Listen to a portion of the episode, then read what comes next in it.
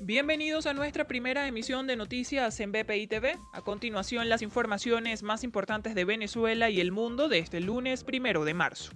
Nicolás Maduro anunció el regreso a clases presenciales para el mes de abril, mediante un plan que combina la educación a distancia con la presencial.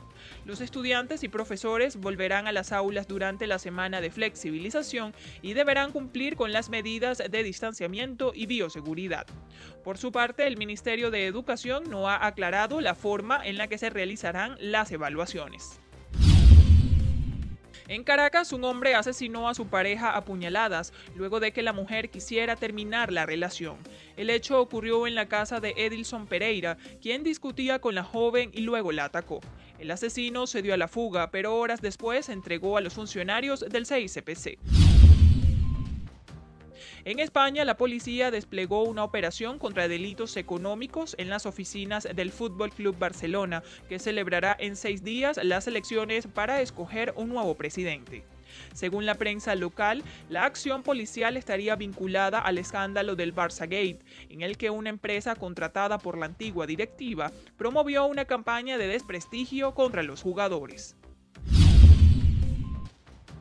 En Francia, el expresidente Nicolas Sarkozy fue condenado a tres años de cárcel luego de ser encontrado culpable por los cargos de corrupción y tráfico de influencias.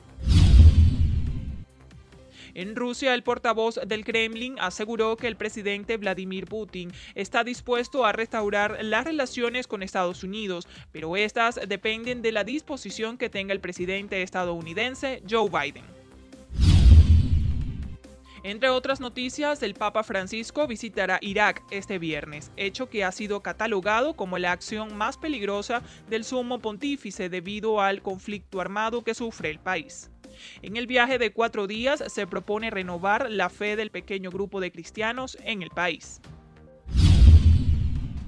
En Perú, la conferencia episcopal rechazó la sentencia de la Corte que ordenó respetar la decisión de una enferma de poner fin a su vida de manera digna por sufrir una enfermedad degenerativa e incurable.